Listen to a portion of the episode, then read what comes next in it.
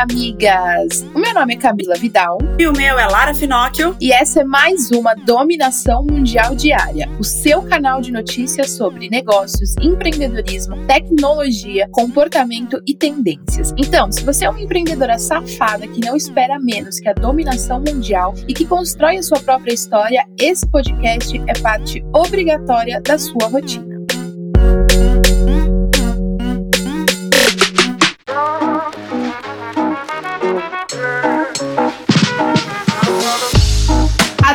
Terça-feira chegou e é óbvio que tem dica para você, amiga. E a dica de hoje é uma coisa que eu falo sempre, mas não custa repetir, porque essa dica vai mudar a sua vida como empreendedora. Amiga, a dica de hoje é: tudo, tudo que você aprender, você precisa aplicar imediatamente. Ai, mas eu preciso planejar. Ai, mas eu preciso ver o melhor dia, eu preciso ver o melhor equipamento, as melhores condições. Miga, nada, nada, nada vai ser melhor do que você aplicar com rapidez o que você acabou de aprender para você validar aquilo para você entender se funciona para você. Caso não funcione, você descarta do seu campo de ideias. Porque se você ficar guardando uma ideia durante muito tempo, um aprendizado durante muito tempo, você fica com aquilo acumulado a ponto daquilo sobrecarregar sua cabeça e ao mesmo tempo você não testar para entender se aquilo funciona ou não para você. Miga, sensacional essa dica e a minha dica é para você que fica aí é, tentando encontrar desculpas, na verdade, aliás, tentando dar desculpas cada vez maior para não agir, para não sair do lugar e dizendo, ah, eu não sei me vender, ah, eu não consigo me vender, ah, as pessoas não confiam em mim. Eu vou te dar a dica de um livro, tá? Como convencer alguém em 90 segundos. Esse livro vai fazer abrir a sua mente absurdamente para você que tem esse medo de se expor, você que tem medo de se vender, que a empreendedora ela precisa se vender, ela precisa se vender o tempo inteiro, a gente sabe disso. Então, para você vender a sua imagem, para você vender o seu negócio, esse livro ele fala de persuasão, tem outros também muito bons, mas esse aí para quem quer começar, é um excelente livro, como convencer alguém em 90 segundos. Dicas dadas, vamos lá para o nosso top 5 notícias quentes, porque a gente precisa estar bem informada para começar o nosso dia, começar essa terça-feira maravilhosa. Olha, Desoeira Never Ends e a Skol quase se deu mal por causa disso. Seguindo a chuva de memes e polêmicas que a Carol Conká está se envolvendo no BBB, a Skol resolveu publicar no Twitter fazendo referência a participante. Eles postaram assim: Nesse ritmo, tô até considerando virar Skol com C. Além da frase, tinha uma imagem de uma lata da cerveja com o novo logo, substituindo o K de Skol por C. Acontece que a zoeira acabou quando a galera começou a criticar a marca, dizendo que o que a cantora está fazendo na casa não é legal e não dá para brincar com isso. Aí, logicamente, eles tiraram o tweet do ar e emitiram um comunicado, dizendo assim, abre aspas, para Skol, a zoeira só é legal quando todo mundo está curtindo. Por isso, em respeito aos envolvidos e seus familiares, nós deletamos o post. Caraca, não sustentou aí o posicionamento, né? Não sustentou a zoeira. e o Brasil entrou para o maravilhoso ranking dos países que mais vacinaram a população contra a Covid-19. Mais de 101,3 milhões de doses de vacinas contra a Covid-19 já foram administradas em pessoas em 64 países. Os Estados Unidos são os campeões, seguidos da China, Reino Unido e Israel. O Brasil está em oitavo lugar no ranking, vacinando mais de 2 milhões de pessoas pessoas. Uhul! Uhul, Brasilzão, vamos passar esse ranking aí, passar essa galera. E o Oscar tá chegando e saiu mais uma possível prévia dos premiados. Dessa vez foi o Sindicato de Atores de Hollywood que fez o anúncio com os indicados ao SAG Awards 2021, que é o prêmio considerado um termômetro super importante. Destacamento Blood, A Voz Suprema de Blues, O Sete de Chicago e Minari têm três nomeações. E os dois primeiros renderam uma indicação dupla póstuma a Chadwick Boseman. E polêmica em São Tomé das Letras, migas. Na semana passada, a famosa pirâmide do Parque Antônio Rosa foi colocada à venda e causou revolta na galera. Os moradores não gostaram da notícia, já que o monumento é um dos principais pontos turísticos da cidade. A pirâmide está em uma área particular dentro do parque, que tem 111 hectares e é de propriedade do município. Ela é tombada como patrimônio paisagístico da cidade. 1 milhão e 200 mil reais é o valor anunciado. Que loucura, né, gente? Vender um patrimônio assim E como ele é tombado, achei que não poderia vender, né? Mas aparentemente eu estava errada. E na última quarta-feira, a Câmara dos Vereadores de São Paulo recebeu um projeto de lei do prefeito Bruno Covas para estender o pagamento do auxílio emergencial de 100 reais por mais três meses na cidade. Mais de um milhão de pessoas seriam beneficiadas com a decisão. Para entrar em vigor, a ampliação do benefício precisa ser aprovada pela Câmara Municipal em duas votações. E migas, pausa na nossa programação normal para receber um áudio direto de uma das nossas correspondentes que estão espalhadas pelo mundo. Oi, migas! Marhaba! Aqui com vocês é a Giane Soares, correspondente internacional da Moving, falando diretamente dos Emirados Árabes. E por aqui o que não falta são novidades. E uma das mais recentes e que tá dando o que falar é o anúncio oficial de que os Emirados vai conceder cidadania para alguns residentes. Peraí, deixa eu explicar. Até agora era praticamente missão impossível ser um cidadão emirate. Todas as pessoas que residem aqui e não possuem o passaporte emirate têm a residência válida durante dois ou três anos. E assim a gente segue renovando a residência, mas sem nenhuma expectativa de se tornar de fato um cidadão do país. Nem mesmo as crianças que nascem aqui possuem esse direito, caso o pai não seja emirate. Até então, a única maneira de se tornar um cidadão emirate seria se casando com um cidadão local. Mas no meio de tantas coisas que têm mudado por aqui, foi feito o anúncio de que em breve residentes que contribuam com a inovação do país e profissionais como cientistas, médicos, engenheiros e artistas vão poder requisitar o passaporte dos Emirados Árabes. As condições para essa requisição ainda não foram anunciadas, mas muitos residentes estão aguardando com uma grande expectativa o próximo anúncio do governo. E aí, migas, será que artistas da dança do ventre, assim como eu, vão poder entrar nessa fila aí também, hein?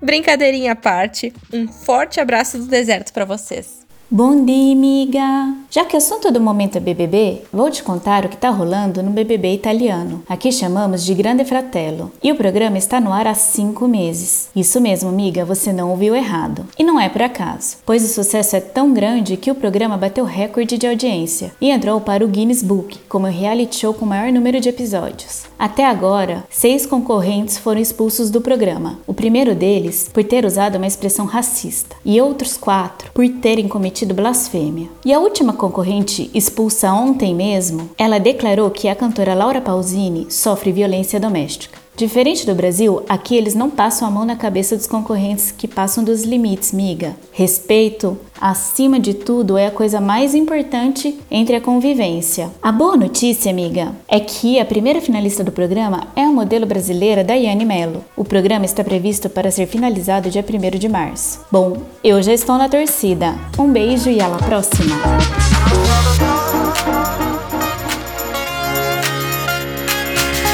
E agora bora falar de negócios e saber o que que tá rolando nas empresas. Bom, amigas que amam hambúrguer, vocês já podem fazer parte do programa de fidelidade do Burger King, que foi criado para que as empresas tenham acesso a melhores dados sobre os hábitos e preferências do consumidor. Chamado de Clube BK, o programa é gratuito e já está disponível em todo o país no aplicativo da rede. No aplicativo é possível você acumular pontos. A cada um real que você gastar no Burger King, você ganha um ponto. E para resgatar, o consumidor deve apresentar o QR Code com o produto que quer receber aos atendentes ou totens nas lojas participantes da marca. Cara, nada mais é do que uma criação aí de uma comunidade, né? É a comunidade BK se formando aí no aplicativo. Se é para ganhar burguinhos, eu tô dentro. E tem marca nova no mundo televisivo que foi criada depois de algumas aquisições. Vou explicar para você, amiga. A The Walt Disney Company comprou todos os canais de televisão da 21 Century Fox. Por isso, os canais passaram a usar a marca Star e uma nova identidade visual. Então, os nomes ficaram assim. O Fox Channel passou a se chamar Star Channel. O Fox Premium se tornou Star Premium. O Fox Premium 2 e o Fox Premium Premium 3 adotam agora os nomes Star Hits e Star Hits 2, e o Fox Life virou Star Life. Apenas o canal FX continuou com o nome. A programação, por enquanto, continua sendo composta das produções dos estúdios da Fox. Então, amiga, se aí na sua televisão você estiver passando para ver os filmes e o canal que seria da Fox virou Star, fica tranquila, ainda é a mesma coisa por, em relação à programação, mas é porque foi comprado pela Disney e virou outro nome. A Disney tá comprando tudo, só espero que decidam liberar no streaming deles logo. E informação, realmente é a base de tudo e cada vez mais as pessoas estão fazendo questão de ficar bem informadas. Prova disso são os números de negócios gerados pelo The New York Times. Em termos de conquista de novos leitores, 2020 foi o melhor ano do grupo e de acordo com o um relatório da empresa, o jornal registrou um acréscimo de 2,3 milhões de novas assinaturas digitais, somando aí 7,5 milhões de assinantes, considerando as plataformas digitais e o impresso. O mês de abril e o período de eleições presidenciais nos Estados Unidos foram os períodos que o grupo conquistou o maior número de assinantes. Considerando todo o ano, a receita com assinaturas digitais foi de 598,3 milhões, um aumento de 30% na comparação com 2019. Caraca, que loucura, hein? E as pessoas falando aí que os jornais iam acabar, que nada. Informação ainda é uma coisa valiosa em qualquer meio, né, migas?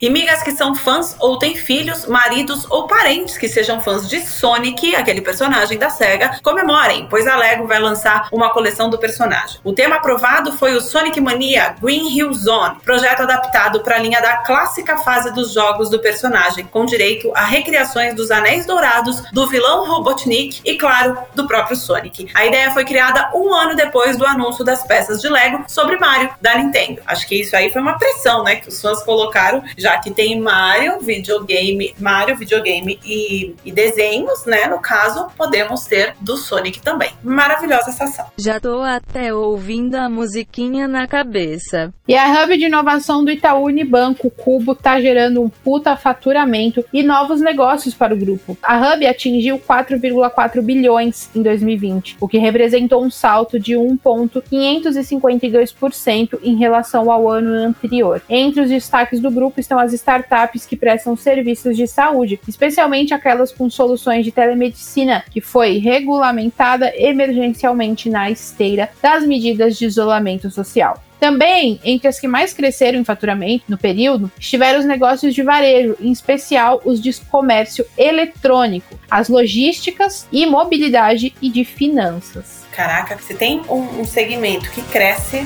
é esse, né, amiga? falando de hub, tecnologia, fintechs, etc, etc, vamos para o nosso bloco de, tecnologia, agora saber as notícias. Jeff Bezos deixou o posto de CEO da Amazon. Foi um babado fortíssimo na semana passada. Quem assumiu o rolê foi Andy Jassy, que já tratou de deixar os fãs dos games mais calmos. Ele afirmou que ainda tem planos para os investimentos no mundo dos games com a Amazon Game Studios. 500 milhões de dólares por ano já foram investidos pela Amazon na seção de de Isso aí gerou um ruído aí no mercado, justamente porque as pessoas falaram que Jeff Bezos falou para não ter mais. O Google agora, a gente já até deu isso aqui na semana passada, notícia na semana passada, aqui na dominação mundial diária, também cancelou aí o desenvolvimento de jogos próprios, né? Vai virar um streaming, vai pegar terceirizados. E aí o novo CEO da Amazon falando que vai bater aí nesta tecla e o homem vai continuar investindo na Amazon Game Studios. Vamos ver como que isso vai terminar ou não. Além dos games serem divertidos também estão se provando um ótimo mercado. E utilidade pública por aqui, migas. Estão abertas as inscrições para os cursos de inclusão digital voltados para pessoas com deficiência. Os cursos são oferecidos pela Secretaria de Estado dos Direitos da Pessoa com Deficiência. São gratuitos e em formato de ensino à distância. O objetivo é desmistificar o sentimento de medo e insegurança e acessar recursos tecnológicos. A ação é realizada em parceria com o Centro de Tecnologia e Inovação com o Serviço de Reabilitação Lúcio Montoro Jardim Humaitá. Inclusão é importante em todo lugar, migas. Política e YouTube continuam tendo embates. Agora foi o canal Terça Livre do blogueiro bolsonarista Alan dos Santos que saiu do ar. Um dos motivos do banimento realizado pelo YouTube é o fato de Alan ser investigado no Supremo Tribunal Federal, sendo alvo de operações da Polícia Federal. O Terça Livre informou em seu site que os dois canais, Terça Livre TV e o Terça Livre Live foram encerrados. Ainda de acordo com eles, o YouTube informou que os canais foram encerrados por violação dos termos de serviço. É, não só dos termos de serviço, aparentemente violação da lei também, né, senhoras e senhores? Internet é coisa séria, confia em mim. E mudanças na forma de exibir os resultados de busca no Google. As mudanças começaram a aparecer na semana passada nos Estados Unidos e quando os usuários começaram a visualizar um novo ícone de menu ao lado dos sites encontrados. O recurso permite que as pessoas encontrem informações sobre a procedência e a segurança das páginas. O objetivo é que os visitantes se sintam seguros antes de clicar em qualquer link, de modo que não seja preciso pesquisar a reputação do veículo em uma nova busca.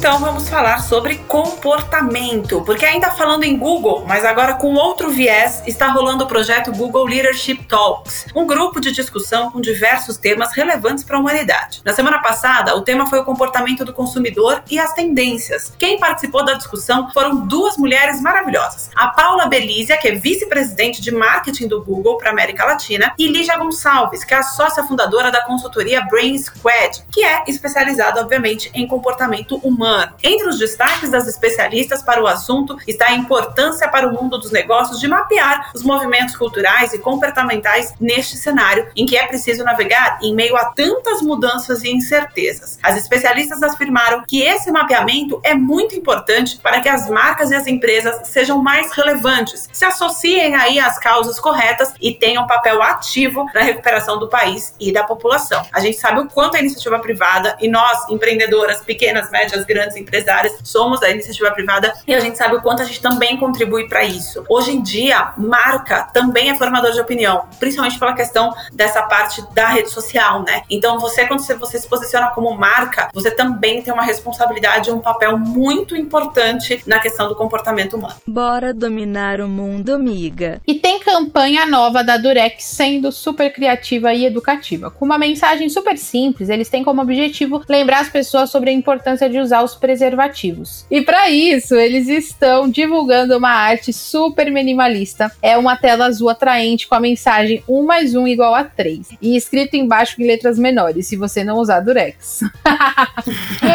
ai, Maravilhoso. Sensacional. Assim as pessoas entendem, né? Lembrando que o preservativo não é para usar só por conta da questão da gravidez, né? Mas das inúmeras doenças aí sexualmente transmissíveis que são, obviamente, não que uma vida seja um problema, mas a gente sabe que a gravidez indesejada, que às vezes não está preparada, pode causar muitos danos, mas principalmente a gente tem que bater na tecla da questão das doenças. Então a propaganda é engraçada porque fala muito dessa questão da gravidez, mas eu acredito que esse não seja o ponto principal, e sim a gente tem que bater na tecla da questão dos riscos e das DSTs. Não esquece de se cuidar, amiga. E muitos economistas dizem que poupança não é a melhor opção para investir o dinheiro. E o comportamento das pessoas mostra um pouquinho aí dessa realidade. A tradicional caderneta de poupança registrou saída líquida de 18,153 bilhões de reais em janeiro, interrompendo aí uma série de 10 meses de captação líquida, de acordo com o Banco Central. Acontece que esse foi o pior resultado desde o início da série histórica, iniciada em 1995. Em desempenho desempenho que coincidiu com o fim da concessão do auxílio emergencial aos mais vulneráveis pagos pelo governo em medida de enfrentamento à crise da Covid-19. Até então, o maior saque líquido mensal da poupança tinha sido de 12,356 bilhões de reais e isso aconteceu em janeiro do ano passado. Já no mês passado, janeiro deste ano, os saques superaram os depósitos em 16,643 bilhões de reais no sistema brasileiro de poupança e empréstimo.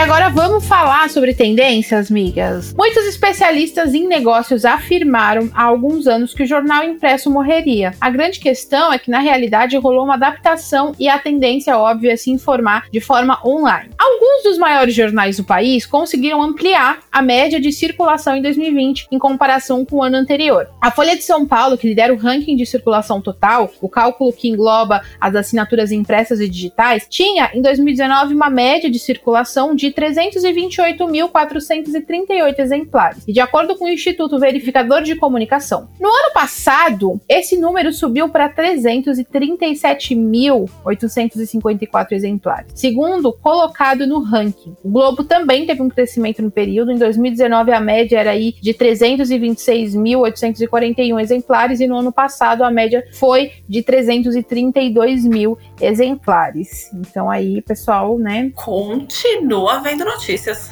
Como eu falei antes, informação é super valiosa. E evento online virou tendência, mas também virou tendência a denúncia de quem faz evento presencial e quebra as normas adotadas pelo governo no combate à Covid-19. Prova disso é que a Prefeitura de São Paulo registrou, através do telefone 156, ao menos 2.671 denúncias de festas, baladas, bailes funk e pancadões entre os dias 20 de março do ano passado e 10 de janeiro deste ano. O levantamento foi feito com base em dados da Secretaria Municipal das Subprefeituras. Esse número representa uma média de nove denúncias por dia ao longo desse período analisado. Ou seja, tem muita gente fazendo o que não deve e contribuindo para que essa pandemia demore ainda mais para acabar. É muito triste. Enquanto a gente não tiver conscientização da população, vai ficar muito difícil da gente vencer essa pandemia e as coisas voltarem ao normal.